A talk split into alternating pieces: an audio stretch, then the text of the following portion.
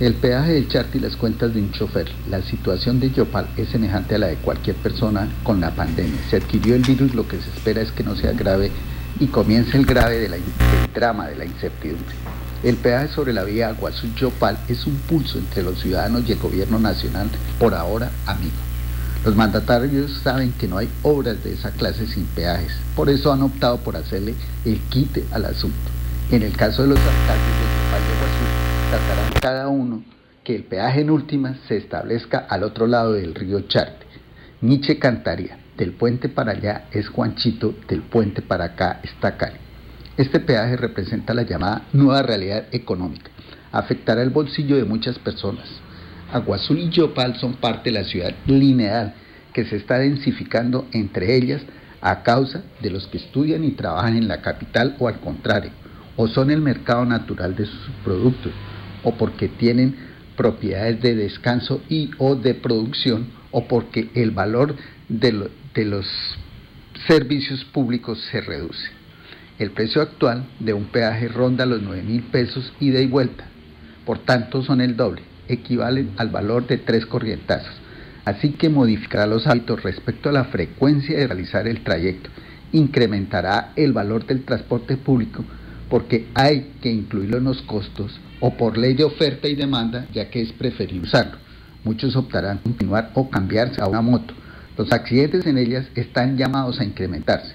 El transporte informal e irregular aumentará ya que será visto como una oportunidad económica. Muchos se vendrán a vivir a Yopal o viceversa.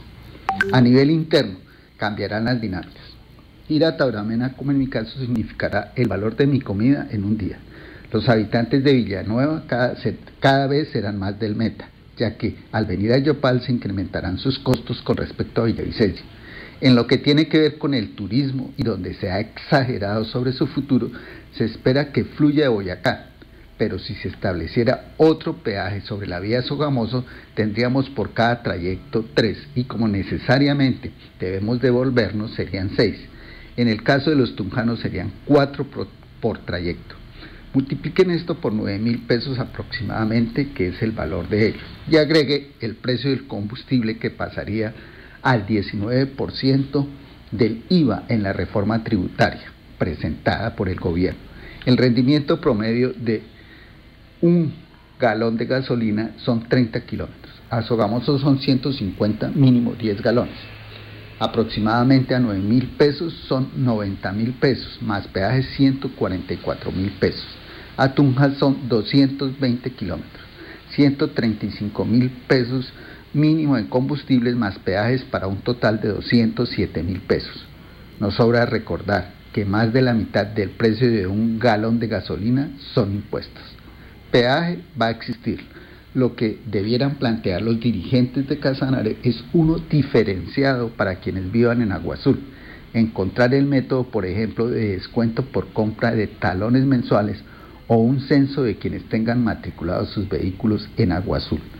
Todo lo anterior influenciará en el turismo doméstico de la clase media, que es la que creemos vendría, eso sí, a disfrutar de la naturaleza de Casanare.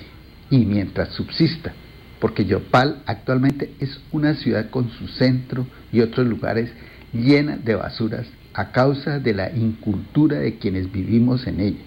Y eso que contamos con dos empresas que la recogen, llena de vendedores informales e inmigrantes que le hacen caso al alcalde en aquello de consumir producto nacional. Las cuentas de los dueños de esas concesiones podrían resultar las de la lechera y estas son mis cuentas como